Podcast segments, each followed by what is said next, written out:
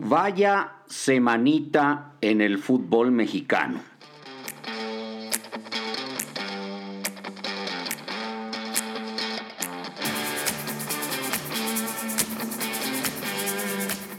Hola, hola, ¿cómo te va? Bienvenido a mi podcast. Te saluda Jorge Pietrasanta como todos los días en mis redes sociales que puedes encontrar a través del Instagram, del Twitter, del Facebook, del YouTube.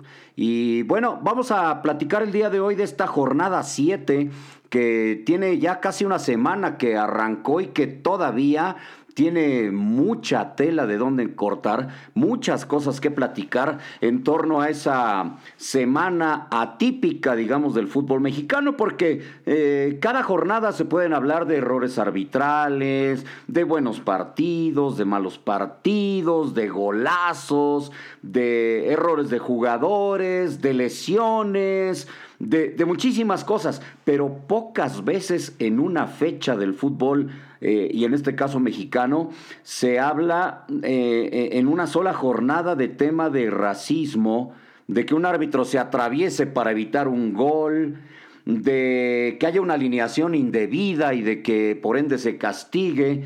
Em, en fin, han sido unos días realmente extraños en el balompié nacional, empezando por el partido del pasado jueves ya las jornadas son eh, cada vez más largas, a veces empiezan en jueves y terminan hasta el miércoles de la siguiente semana, como sucedió en la fecha anterior a la que estamos platicando. Pero bueno, el pasado jueves se dio este tema que se estuvo investigando durante toda la semana y que no es porque los medios no hayamos querido platicar de eso.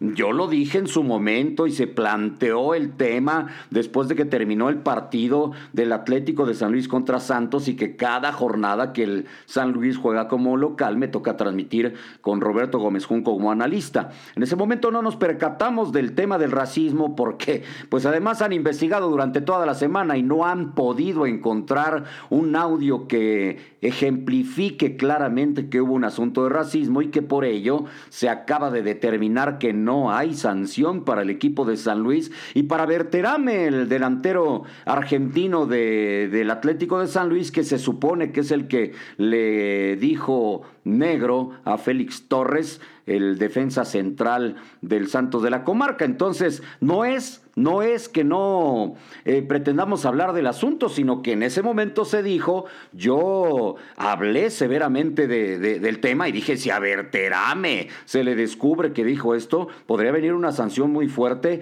hasta el asunto de desafiliarlo de la liga. No se ha podido comprobar, entonces hoy sí te lo digo. Si no se puede comprobar, no quiere decir que no haya sucedido, simplemente que no hay los elementos necesarios para castigar. Del otro lado sí, porque lo de Félix Torres, que fue expulsado y que por ende tendrá que cumplir su castigo que le ha determinado la comisión disciplinaria, pues también se, se alcanza a observar en eh, videos que llega y empuja al recoge balones menor de edad. Eso es lo que se está persiguiendo ya para buscar un castigo, que eh, inclusive la directiva del Santos de la Comarca Lagunera ha manifestado ya, eh, tengo entendido y sé de alguna fuente, que ellos mismos van a castigar a Félix Torres por esta agresión, por el empujón a un menor de edad. Entonces, hasta ahora es lo que se sabe eh, con respecto a este tema. El otro del América, que no me vengan, simplemente hay que seguir el reglamento.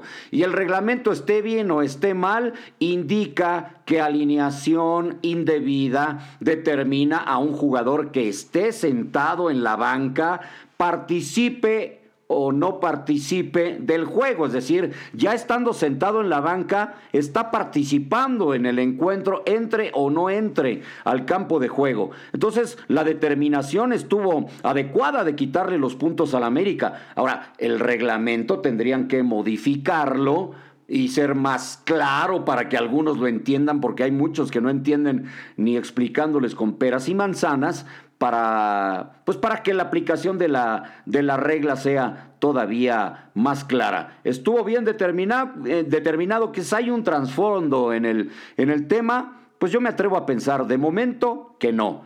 Y bueno, queda para el anecdotario el árbitro Macías que se atraviesa en eh, una jugada de gol de Cruz Azul que le evitó ese gol al equipo de la, de la máquina. Mal corrida su diagonal, dirían los conocedores del arbitraje, y mal el movimiento determinante en esa jugada, pero bueno, queda nada más para el anecdotario. ¿Qué semana, eh? ¿Qué semana acabamos de vivir?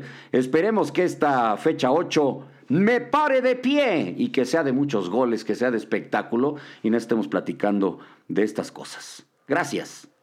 Adiós.